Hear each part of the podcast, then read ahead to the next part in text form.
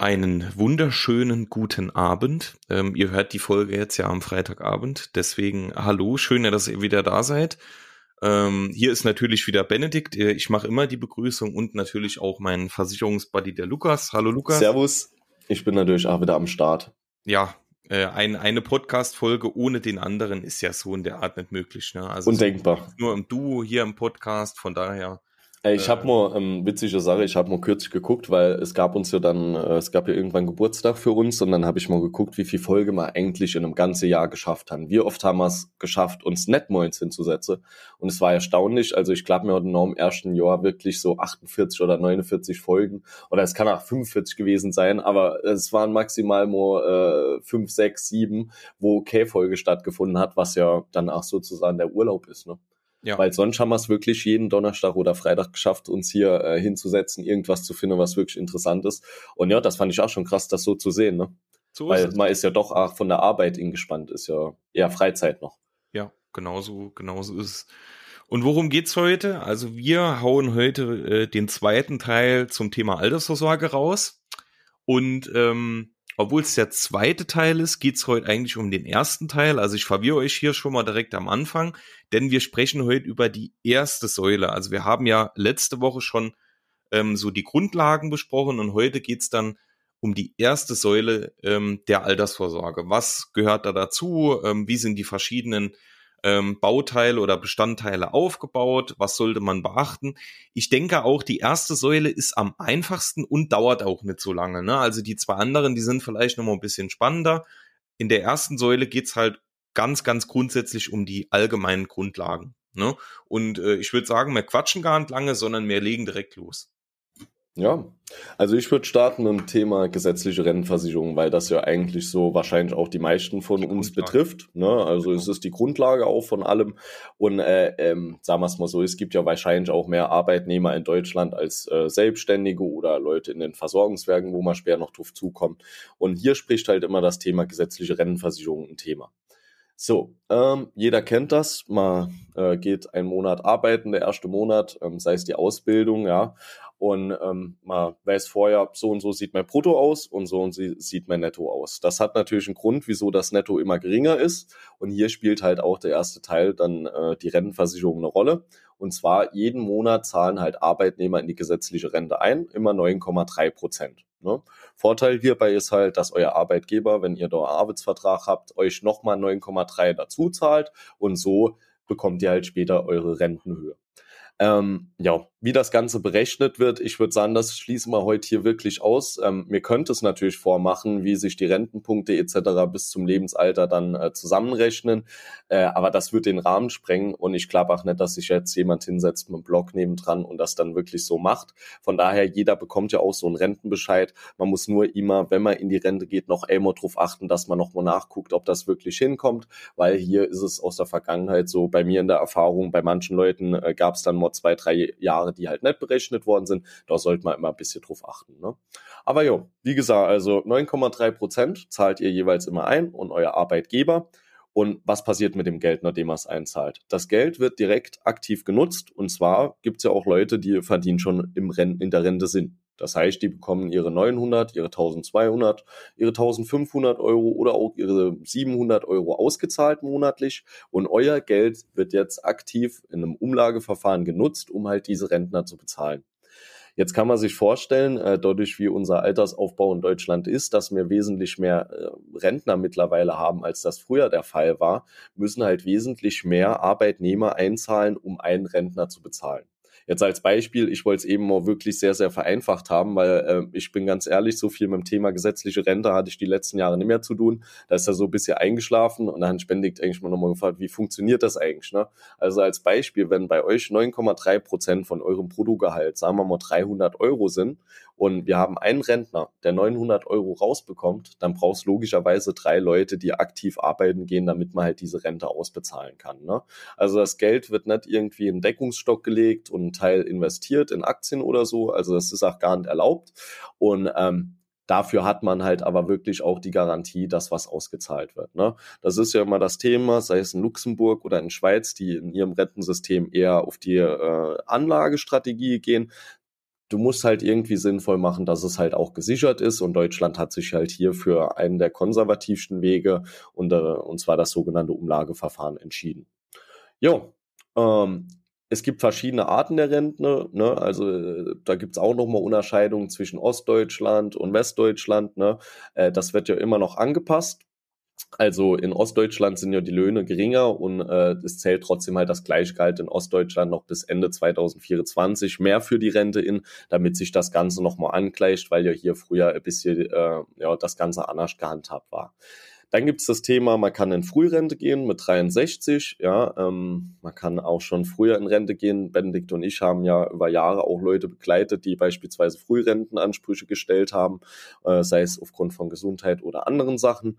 Und ja, je nachdem, wann man halt mit in Rente geht, hat man aber auch, das muss man dazu sagen, sehr, sehr hohe Abzüge. Ne? Deswegen hier immer erste Anlaufstelle entweder euer Versicherungsberater im Zusammenhang mit der gesetzlichen Rentenversicherung oder aber wenn ihr halt keinen habt, äh, nur die gesetzliche Rentenversicherung, dass man hier mit denen wirklich spricht und das Ganze plant, weil die können euch das Abruf des Cent genau ausrechnen, dann haben auch gleichzeitig nochmal die Sicherheit, dass äh, ja alles so reingerechnet ist, wie es auch war, sei es Elternzeit oder sonst irgendwas. Und ähm, das ist eigentlich so die beste Lösung, wenn man jetzt auf die Rente zugeht, dass man hier noch einmal mit der gesetzlichen Rente und mit seinem Versicherungsberater spricht. Was ist noch wichtig? Ähm, was passiert, wenn jemand verstirbt? Es gibt natürlich Witwenrente, es gibt Halbwaisenrente, also es gibt verschiedene Renten, die dann nochmal über das Leben hinausgehen, ja, weil wenn jetzt jemand verheiratet war beispielsweise und der Ehemann verstirbt, dann bekommt halt die ähm, Ehefrau immer noch diese Witwenrente ausgezahlt. Das sind halt alles so Sachen, wo man sagt, okay, hier versucht man dann nochmal weiter zu unterstützen, weil ja auch nicht alle Kosten, also wenn jetzt dein äh, Mann verstirbt oder deine Frau, dann läuft ja der Kühlschrank immer noch für zwei Personen etc. Das heißt, du brauchst immer noch äh, gewisser Mehrwert. Ne? Jetzt ist es halt wirklich so, und das muss man abschließend sagen, haben wir ja auch, denke ich, das letzte Mal schon wirklich klar gemacht, in dem Umlageverfahren, auch wenn es diese Sicherheit gibt und diese Waisenrente, Halbwaisenrente, Witwenrente, im Alter reicht es einfach nicht aus. Es ist eine Basis, äh, auf der man aufbauen kann, aber es sollte nicht die einzige Säule sein. Und ich denke, ähm, das ist es mal so grob zusammengefasst eigentlich zur Rente. Äh, darüber sollte jeder einen guten Überblick haben, was mich heute auch äh, erstaunt hat, was ich so nicht wusste. Man kann in die gesetzliche Rentenversicherung auch freiwillig noch Zuzahlungen treffen. Ne? Also wenn man jetzt sagt, okay, ich habe am Ende des Jahres nochmal 10.000 Euro übrig, kann man die auch einzahlen. Jetzt weiß ich nicht, das geht wieder zu sehr in die Tiefe, müsste man mit der deutschen Rentenversicherung sprechen, wie hoch die Maximalhöhe der Zuzahlung ist, wie sich's auswirkt, was dann später auch mehr dabei rauskommt. Ne? Aber das sind so Möglichkeiten, wenn man sagt, man findet das konservative Prinzip cool und man möchte hier so seine Basisrente aufstocken, Gibt es das halt auch als Möglichkeit. Benedikt, fällt dir noch was ein oder? Genau. Also grund, grundsätzlich, was halt wichtig ist, Lukas hat ja jetzt alles Wichtige schon gesagt. Also die gesetzliche Rentenversicherung ist halt die Basisversorgung, ne? also das Fundament, das haben wir ja letztes Mal schon erklärt, und darauf baut sich quasi alles auf. Also man muss halt immer mit dem, ähm, mit dem Thema, die gesetzliche Rente ist nicht ausreichend, muss man halt ein bisschen aufpassen, weil mal eben sagen muss, es kommt immer auf die jeweilige Person drauf an. Ne? Also wenn man, wenn man betrachtet, dass man im Alter quasi mindestens genauso wie im Arbeitsleben leben möchte, dann wird die nicht ausreichen. Ne? Aber es gibt auch Menschen, die sagen, hör mal zu, ähm, ich will später an meinem kleinen Tiny House wohnen, äh, ich baue mir mein, mein Essen selbst an, ähm, ich brauche nicht viel ne, und ich kann mit dem leben, was ich aus der gesetzlichen Rente bekomme, dann wird das auch reichen. Also ja. es kommt, kommt immer ein bisschen drauf an, äh, wie man seinen Ruhestand geplant hat. Und danach berechnet sich oder danach kann man dann natürlich schauen, reicht's oder reicht's nicht. Aber ich stelle jetzt einfach mal eine Zahl in den Raum. Ich gehe mal davon aus, dass für 75 Prozent der Menschen, die eine gesetzliche Rente bekommen, wahrscheinlich das Ganze nicht ausreichen wird. Ne? Ähm, kann sogar noch höher sein. Also es kommt wirklich immer darauf an, was hat man im Alter vor. Also bei mir ist es beispielsweise so, haben wir das letzte schon drüber gesprochen, ich möchte in meinem Ruhestand alles Schöne mit meiner Familie machen, wo ich vielleicht im Arbeitsleben nicht so viel Zeit dafür hatte. Ich will in Urlaub fahren, ich will ein schönes Haus haben, ich will ein schönes Auto fahren. Ich will nicht aufs Geld schauen äh, müssen. Also wenn ich mit meinem Enkel oder mit meiner Enkelin Eis essen gehen will und mit meinen Kindern, was auch immer, dann will ich das machen, ohne jetzt drauf zu schauen, ob das äh, Eisbällchen Euro 50 oder ein Euro kostet. So stelle ich mir den Ruhestand vor. Und da weiß ich einfach heute schon, dass mir die Altersrente dafür nicht ausreichen wird. Genau, also das ist ein wichtiger Punkt, weil es ist halt, wie Benedikt sagt, jeder baut sich ja auch sein Leben äh, anders auf. Es gibt ja auch viele Menschen, die, ähm, äh, ich sage mal, man hat den Kredit vom Haus bis dahin abbezahlt, dann wohnt man in seinem Haus. Klar hat man Instandhaltungskosten, aber vielleicht hat man hierfür auch noch separat Bausparvertrag oder sonst irgendwas oder auch ähm, übers Leben einfach noch Vermögenswerte aufgebaut, die halt bestehen, wo man weiß, okay, ähm, ich muss nicht monatlich dann noch irgendwie da äh, dran rumschrauben, sondern ich habe noch was auf der Seite, das vielleicht auch noch mal angelegt ist und in der Zeit arbeitet, wo ich es nicht brauche. Ähm, aber da gibt's ja verschiedene Konzepte, wie man es aufbauen kann. Ne? Aber ist nochmal ein wichtiger Punkt, weil jeder baut sich anders auf. So krass, wie ich es gesagt habe, kann man es nicht sagen. Ähm, ist halt so, es gibt auch genug Leute, wo das dann wahrscheinlich reicht. Ne? Genau. Genau. Was auch noch wichtig ist, das habe ich äh, eben vergessen, es gibt ja auch Arbeitnehmer, die, sagen ich mal, im Jahr 440.000 verdienen. Ne? Also muss man sagen, und gibt's auch Angestellte. Ähm, hier ist es so, die gesetzliche Rentenversicherung ist halt auch immer gedeckelt. Ne? Also es gibt äh, einen Maximalbeitrag, den man einzahlen kann. Also ähm, wenn ich monatlich, jetzt müsste ich erst nochmal nachgucken, aber ich glaube es sind 4.800 Euro, äh, was das Maximum ist, was dann auch bezuschusst wird nochmal vom Arbeitgeber. Ne?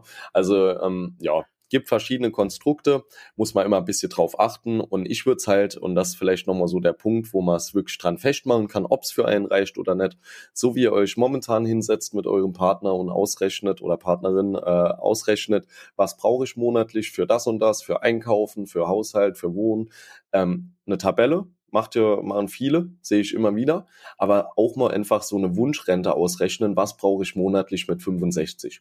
400 Euro fürs Einkaufen, 500 Euro für die Wohnung, was auch immer, wie ihr euch das zusammenstellt. Und dann seht ihr ja, okay, das steht auf dem Rentenbescheid, das steht auf meiner Wunschrente, reicht's aus, muss ich was machen? Das steht ja dann da und dann kann man sich das eigentlich ja relativ schnell für sich selbst entscheiden.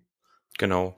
Wichtig ist halt bei sowas, vielleicht das auch noch zur Ergänzung, wenn ihr euch so eine Liste macht, weil das erleben wir auch ganz oft im Außendienst, dass natürlich 400 Euro heute im Jahr 2020 dann 400 äh, Euro im Jahr 2060 lang nicht mehr das wert sind, wie es heute ist. Ne? Also ihr müsst ja. natürlich so Themen wie Inflation, ähm, Vorsorge und sowas müsst ihr natürlich mit einberechnen. Ne? Also im, in der Versicherungsbranche oder im Versicherungswesen nennt man sowas immer Vorsorge, ähm, weil man einfach mit einem gewissen Prozentsatz auf eine gewisse Summe dann vorsorgt. Ne? Also dass man beispielsweise sagt, ähm, ich brauche 2000 Euro, rechnet davon dann mindestens mal 20 Prozent noch oben drauf, dass man solche Themen wie Inflation und sowas ausgeglichen hat. Ne? Ähm, also das ist natürlich, das muss man auch immer prinzipiell schon beachten, weil natürlich es jetzt nichts bringt, wenn ich im Jahr 2022 mit 2000 Euro klarkomme aber ähm, ich im Jahr 2060 dann schon 3000 Euro brauche, ne? weil einfach der Einkauf dann plötzlich 500 Euro mehr kostet, das kostet mehr, das kostet mehr, das kostet mehr. Also das sind halt alles so Themen, die man dann auch bedenken muss. Ne? Also hier achte nochmal wirklich guter Tipp von Benedikt. Ähm, wir hatten es ja das letzte Mal auch äh, bisschen vorgemacht, was so eine Inflation ausmacht. Ne? Es gibt den Rechner äh, zinsenberechnen.de Inflationsrechner. Ähm, hiermit kann man eigentlich sowas ganz cool immer nochmal inrechnen. Wie Benedikt sagt, wenn ich jetzt 400 Euro fürs Einkaufen habe, nehmen wir das einfach mal. Und ähm, was nehmen wir als Inflationsrate? Einfach mal die äh, historische von Deutschland aus dem Basisjahr 2015. Ähm, dann habe ich ja, ich sag mal, vom Zeitraum von 2000 bis 2015, das waren 15 Jahre jetzt nur. Bei den meisten werden es bei der Rechnung vielleicht auch mal noch 30 Jahre sein. Muss man halt immer ein bisschen spielen. Da hat man ursprünglich 400 Euro. Die zukünftige Kaufkraft sind dann noch 319,60 Euro. Ne, da könnt ihr euch dann auch immer die Tabelle angucken, wie war die Inflationsrate in Deutschland. Und äh, dann sollte halt jeder selber so ein bisschen überlegen, okay, von welchem Wert gehe ich aus und was brauche ich dann wirklich. Ne? Am Ende vom Tag, wenn ihr hier ein bisschen großzügiger berechnet, sei es mit vier Prozent oder fünf Prozent, dann und am Ende vom Tag habt ihr dann mehr zur Verfügung, als es ist, dann ähm, ja, werdet ihr wahrscheinlich darüber auch nicht traurig sein. Umso besser, genau. Ja. Genau. Jo, ähm, was grundsätzlich, da kommen wir dann quasi auch schon zum äh, zweiten ja, zum zweiten Teil der ersten Säule, also prinzipiell in die gesetzliche Rentenversicherung, ähm, können ja verpflichtend Angestellte sowie auch Selbstständige gehören. Ne? Also es sind in der gesetzlichen Rentenversicherung nicht nur Angestellte drin, sondern es gibt auch viele Selbstständige, die rentenverpflichtend sind, ne? also die quasi ähm, rentenversicherungspflichtig sind und die dann auch in die Rentenkasse reinbezahlen müssen. So. Zum anderen zählen dazu natürlich berufsständige Versorgungswerke und das ist auch schon der zweite Teil äh, der ersten Säule. Was sind Versorgungswerke? Also Versorgungswerke zahlen für Freiberufler solche allgemeinen Themen aus wie Altersrente, Invaliditätsrente und Hinterbliebenenrente. Ne? Also das ist ähnlich, ähnlich, also nicht gleich, aber ähnlich der Rentenversicherung.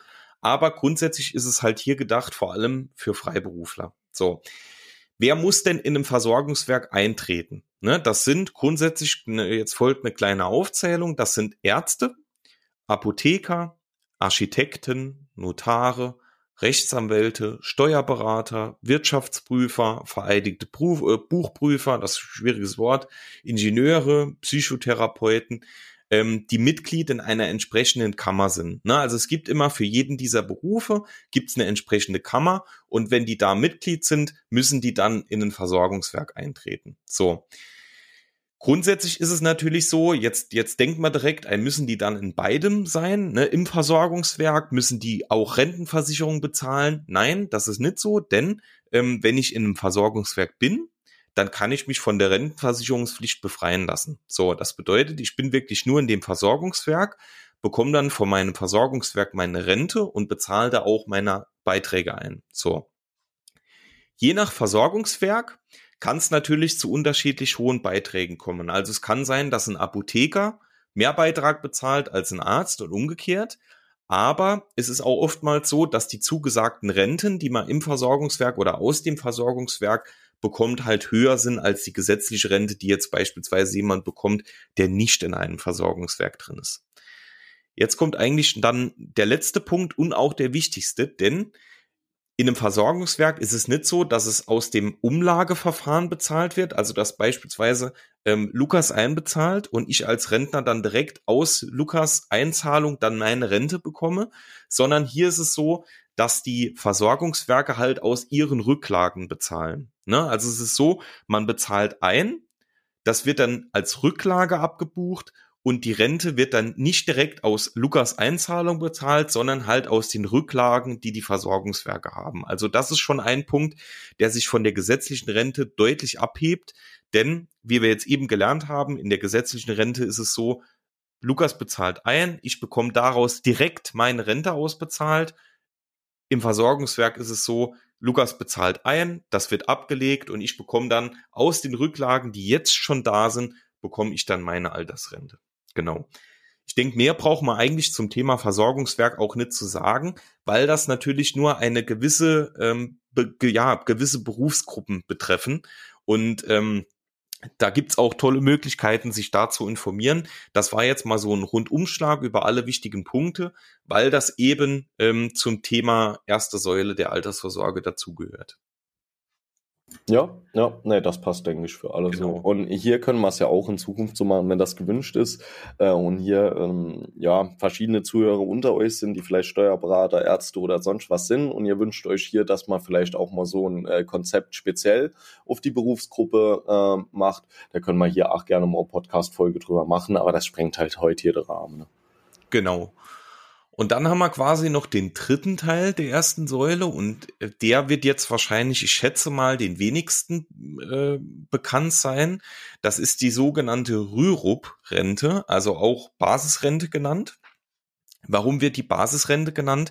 Das ist eigentlich relativ einfach, weil die halt sehr an die gesetzliche Rentenversicherung angelehnt ist. Ne? Und wie wir jetzt eben auch schon gelernt haben, die gesetzliche Rentenversicherung ist die Basisvorsorge. Und deswegen heißt die Rürup-Rente eben, weil die äh, an die gesetzliche Rentenversicherung angelehnt ist, dann eben auch Basisrente. Ne? Also nur kurz nur zu der Herkunft. Also wenn jemand beispielsweise sagt Rürup und der andere sagt Basisrente, dann meinen die beiden dasselbe. Also das ist auch dasselbe. Ja, genau. Das mal zum Thema ähm, Begrifflichkeiten. Und jetzt vielleicht noch, das ist auch ganz interessant.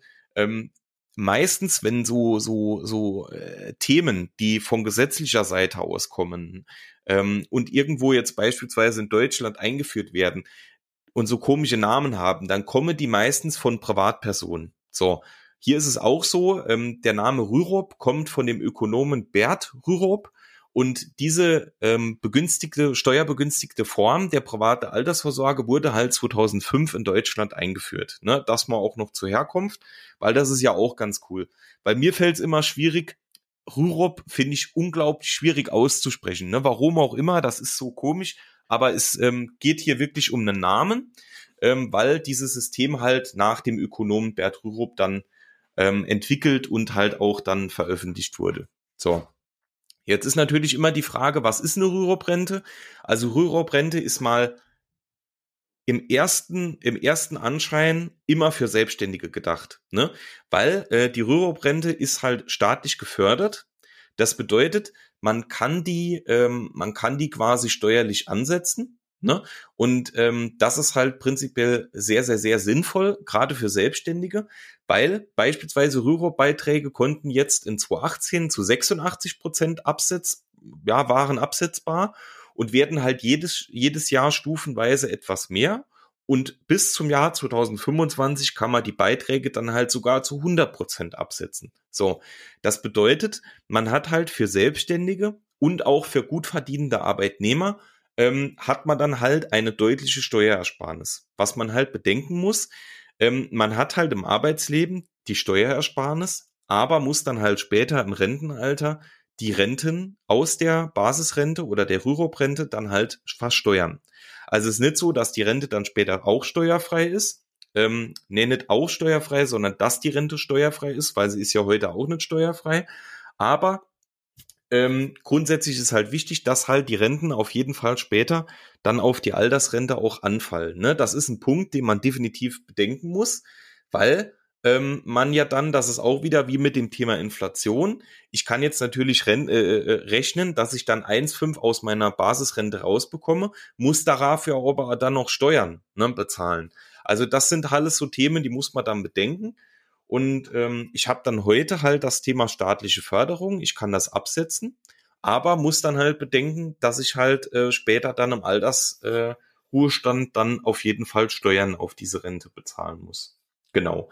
Im Endeffekt, was auch noch wichtig ist, jeder kann diese Rürup-Rente abschließen, ne?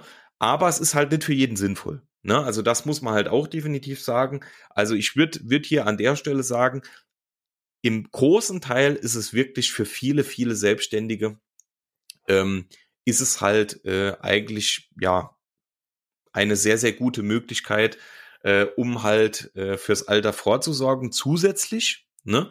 Ähm, ja, und man kann halt die kompletten Beiträge halt als, als Sonderausgaben dann für die Basisvorsorge absetzen. Ne?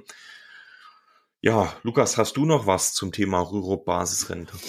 Ähm, Korrigiere mich, wenn ich falsch liege, aber das Coole an der Rüro-Basisrente ist ja, dass du das Geld, sagen wir mal, du zahlst 400 Euro monatlich ein, ähm, auch in Investmentfonds beispielsweise anlegen kannst, ne? Ja, ja, klar, klar. Das, das ist ja das Schöne daran, das ne? Geld auch anlegen, ne? Weil es ist ja so, ähm, die Basisrente wird ja, äh, die, die ist zwar, also die, die ist zwar durch den Gesetzgeber quasi veröffentlicht worden, aber eine Basisrente läuft ja immer über ein, ein äh, Versicherungsunternehmen. Ne? Also ihr schließt genau. ja, ihr schließt ja bei einem Versicherer, Versicherer ab.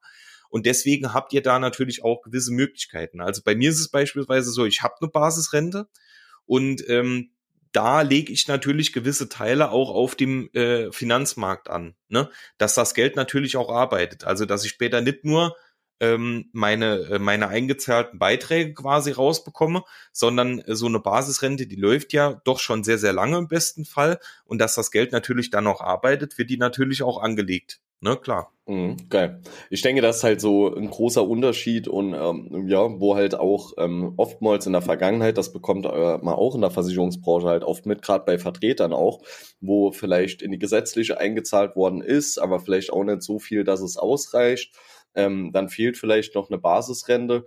Ähm, hier finde ich es halt ganz cool, dass man die Möglichkeit hat, auch über einen kürzeren Zeitraum, wenn man hier dann die Möglichkeit hat, mehr einzuzahlen, ach nochmal ordentlich was rausholen kann, weil man es halt am Aktienmarkt beziehungsweise am Finanzmarkt anlegen kann, je nachdem, wie man möchte. Ne? Da kann ich ja dann auch verteilen und sagen, äh, vielleicht 50 Prozent hier rein, 50 da. Ähm, kann man sich dann halt auch gut aufbauen und hat halt Möglichkeit, wie du sagst, dass das Geld arbeitet. Ne? Das ist äh, nochmal großer Unterschied zu dem Umlageverfahren, wo man es ja halt einfach abgibt und äh, nett in der Hand hat. Ne? Genau. Was ja. vielleicht auch noch ganz interessant ist, also grundsätzlich, ähm, die Leistungen aus dieser Rürup-Rente umfassen halt eine lebenslang gezahlte Rente. Ne? Also die mhm. Rente wird dann ausbezahlt.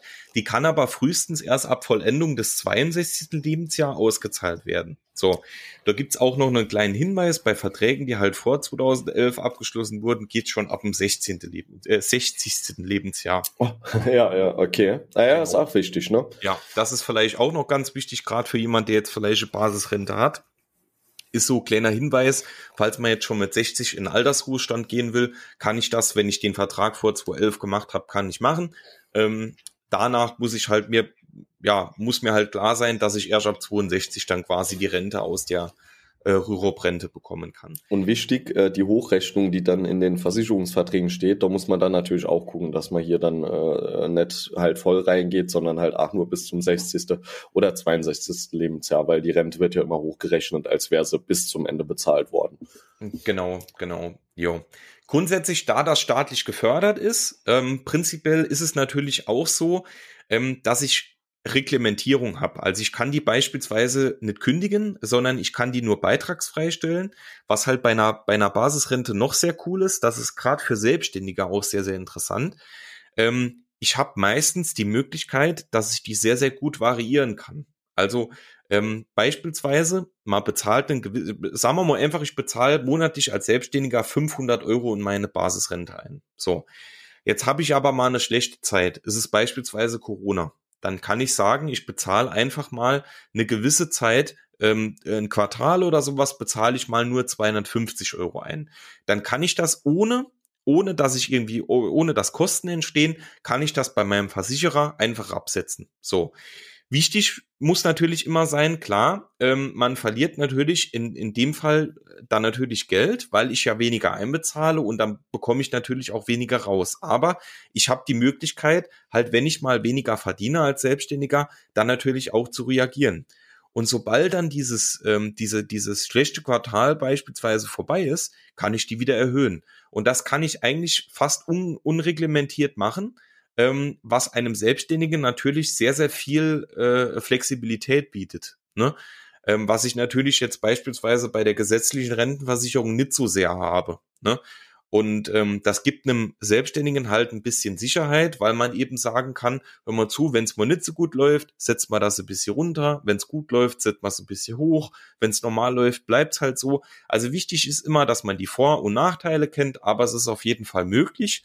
Und ähm, das ist auch sehr, sehr cool aber auch für den Fall dran denken, wenn er herabsetzt für ein Quartal, weil ähm, manchmal gibt man ja auch Versicherungsscheine nur beim Steuerberater ab, der trägt das ein und es wird nicht nochmal extra auf dem Bankkonto geguckt, da muss man natürlich auch bedenken, dass man hier nicht in dem Jahr aus Versehen die Steuerhinterziehung macht, ne? weil das wäre dann natürlich blöd. Ne? Also hier auch dran denken, dass ihr dann den, derzeit weniger steuerlich absetzt. Ne? Also das muss klar sein. Und dann ähm, vielleicht noch der zweite Punkt, was auch viele Kunden bei uns machen, äh, nochmal das Gegenteil, ich mal zum Herabsetzen, was wir schon ganz geil ist. Aber du hast ja auch die Möglichkeiten immer Jahresende, du hast ein super Geschäftsjahr, ist noch was übrig, kannst du auch wieder zusätzlich in die Rürup als Einmalbeitrag reinschießen, ne? Genau. Genauso auch nochmal mit den Steuervorteilen dann natürlich, ne, dass du auf einer Schlag die und die absetzen kannst. Genau. Genau, als genau. Vorsorge. Ja, das ist schon cool. Und hier auch an euch äh, den Tipp, wenn ihr vielleicht noch nicht so den Durchblick habt, wie äh, euer Konzept fürs Alter aufgeht, gerne einfach uns schreiben, Termin vereinbaren, ähm, wir haben eigentlich für alle Berufsgruppen haben wir hier richtig coole Konzepte, wie man da was aufbauen kann und wie man es am besten auch einfach macht, so dass sich steuerlich lohnt, für euch äh, auch gehaltstechnisch lohnt und da einfach auf uns zukommen und dann helfen wir euch da. Genau, genau, genau. Gut, dann würde ich sagen, haben wir die erste Säule auch schon geschafft. Möglichst praktikabel, möglichst kurz und möglichst verständlich. Ne? Also über Thema Alterssorge, das ist gleich wie mit Berufsunfähigkeit. Da könnten wir uns tagelang unterhalten, aber prinzipiell das bringt euch nichts. Also wir ähm, fassen euch die, die wichtigsten Fakten kurz und verständlich zusammen. Ich denke, das haben wir ganz gut gemacht für die ersten Säule. In den nächsten zwei Wochen geht's dann mit Säule 2, Säule 3 weiter. Wichtig, ganz am Schluss, ähm, es ist nicht mehr viel Zeit. OMGV Award, ganz, ganz, ganz wichtig an jeden Kollegen, an jede Kollegin. Ähm, wenn ihr uns hört, wenn ihr uns mögt, wenn ihr das cool findet, was wir machen, dann gebt uns auf jeden Fall eine Stimme. Ihr findet quasi eigentlich fast in jeder Podcast-Beschreibung äh, den Link. Ihr findet auch auf unseren Social-Media-Plattformen den Link. Also auf jeden Fall noch möglichst schnell bewerten. Es geht noch bis Anfang Juni, äh, könnt ihr noch bewerten. Also gebt uns auf jeden Fall eure Stimme, damit wir das Ding abräumen. Und ähm, dann freuen wir uns, wenn wir, ich glaube, am 21.06. dann bei der Verleihung in Leipzig ähm, den Pokal abräumen können und äh, wir dann natürlich mit unserem kleinen Podcast unseren ersten Preis gewinnen. Es wäre fantastisch, wäre eine, wäre eine riesen Wertschätzung für uns. Wir würden uns riesig freuen. Also gebt uns eure Stimme, am besten noch heute, damit ihr es bloß nicht vergesst. Und ähm, ja, schon mal vielen, vielen Dank an der Stelle. Also ich würde sagen, ne, äh, vielleicht schon mal als Info vorab, äh, ich werde nur Leipzig fahren. Ne? Äh, Benedikt kann leider seminarbedingt äh, an dem Tag nicht, aber dann übernehme ich das und wenn mir das Ding abräumen, wird es vielleicht von mir das erste Video auf Instagram gehen. Ja, sehr gut. Das ist natürlich eine große Ansage. Ja, also das ist eine Ansage. Es muss sich natürlich danach lohnen, wenn ich dort nach Leipzig fahre und nicht nur die schöne Übernachtung sein. Ne? Also wäre dann cool, äh, wenn ich hier auf die Bühne kann und ähm, ja, also wer weiß, was da noch alles folgt. Also so einfach bewerten, kostet nichts. 30 Sekunden. Genau, Jetzt. ich hatte, hatte schon so ein bisschen Angst, dass gar keiner von uns hinfahren kann, weil bei mir ist es so, ich habe an dem Tag einen wichtigen Termin in Mannheim äh, beruflich und den haben wir schon äh, gefühlt dreimal verlegt und äh, es ist jetzt nicht mehr möglich, den noch irgendwie großartig zu verlegen und Lukas hat jetzt Gott sei Dank dann Zeit, weil es wäre natürlich, es ist ja immer die Frage, wir haben starke Konkurrenten, ne? es ist natürlich immer die Frage, wer gewinnt das Ding äh, äh, und den Preis im Endeffekt. Ja, ne, man weiß es nicht so genau, man wird das an dieser Verleihung dann hören, aber es wäre natürlich blöd, wenn dann keiner von uns da ist. Ne? Deswegen bin ich froh, dass Lukas dann nach Leipzig fährt ähm, und ihn natürlich hoffentlich mit heimbringt. Also wir, wir geben alles. Ich denke, wir haben auch schon ganz, ganz, ganz viele Stimmen gesammelt. Also auch ähm, hier vielleicht an alle Kollegen und Kolleginnen, die uns schon unterstützt haben und wir waren hier wirklich von der, ähm, von der Teilnahme, von der Unterstützung sehr, sehr geflecht. Also ich hätte nicht Heftig, gedacht, dass uns ja. da so, so viele wirklich unterstützen und auch hören. Also hier an der Stelle schon mal ein ganz, ganz, ganz, ganz großes Dankeschön. Ähm, wir würden euch natürlich gerne alle zum Essen einladen. Das wird aber ein bisschen teuer. Äh, deswegen äh, die hier, hier oh. ganz, ganz, ganz großes Danke an euch. Wir stellen uns einfach vor, dass wir heute Abend, als wir diese Folge gehört haben, alle gemeinsam am Esstisch, dass wir dort zusammen gegessen haben. Genau. Das war die Einladung. Sehr gut. Ei, wunderbar. Dann haben wir es für heute auch schon wieder geschafft. Das war's. Jetzt äh, geht's noch weiter arbeiten, ne? Und dann äh, heute Abend ist ein Ottweller Altstadtfest. Dann geht's ab. Ich hoffe, das Wetter hält und vielleicht sieht man den ein oder andere. Sehr gut. Ey, dann viel Spaß, schönes Wochenende und ähm, dann hören wir uns wieder nächste Woche. Macht's Bis gut. Bis dann. Tschüss.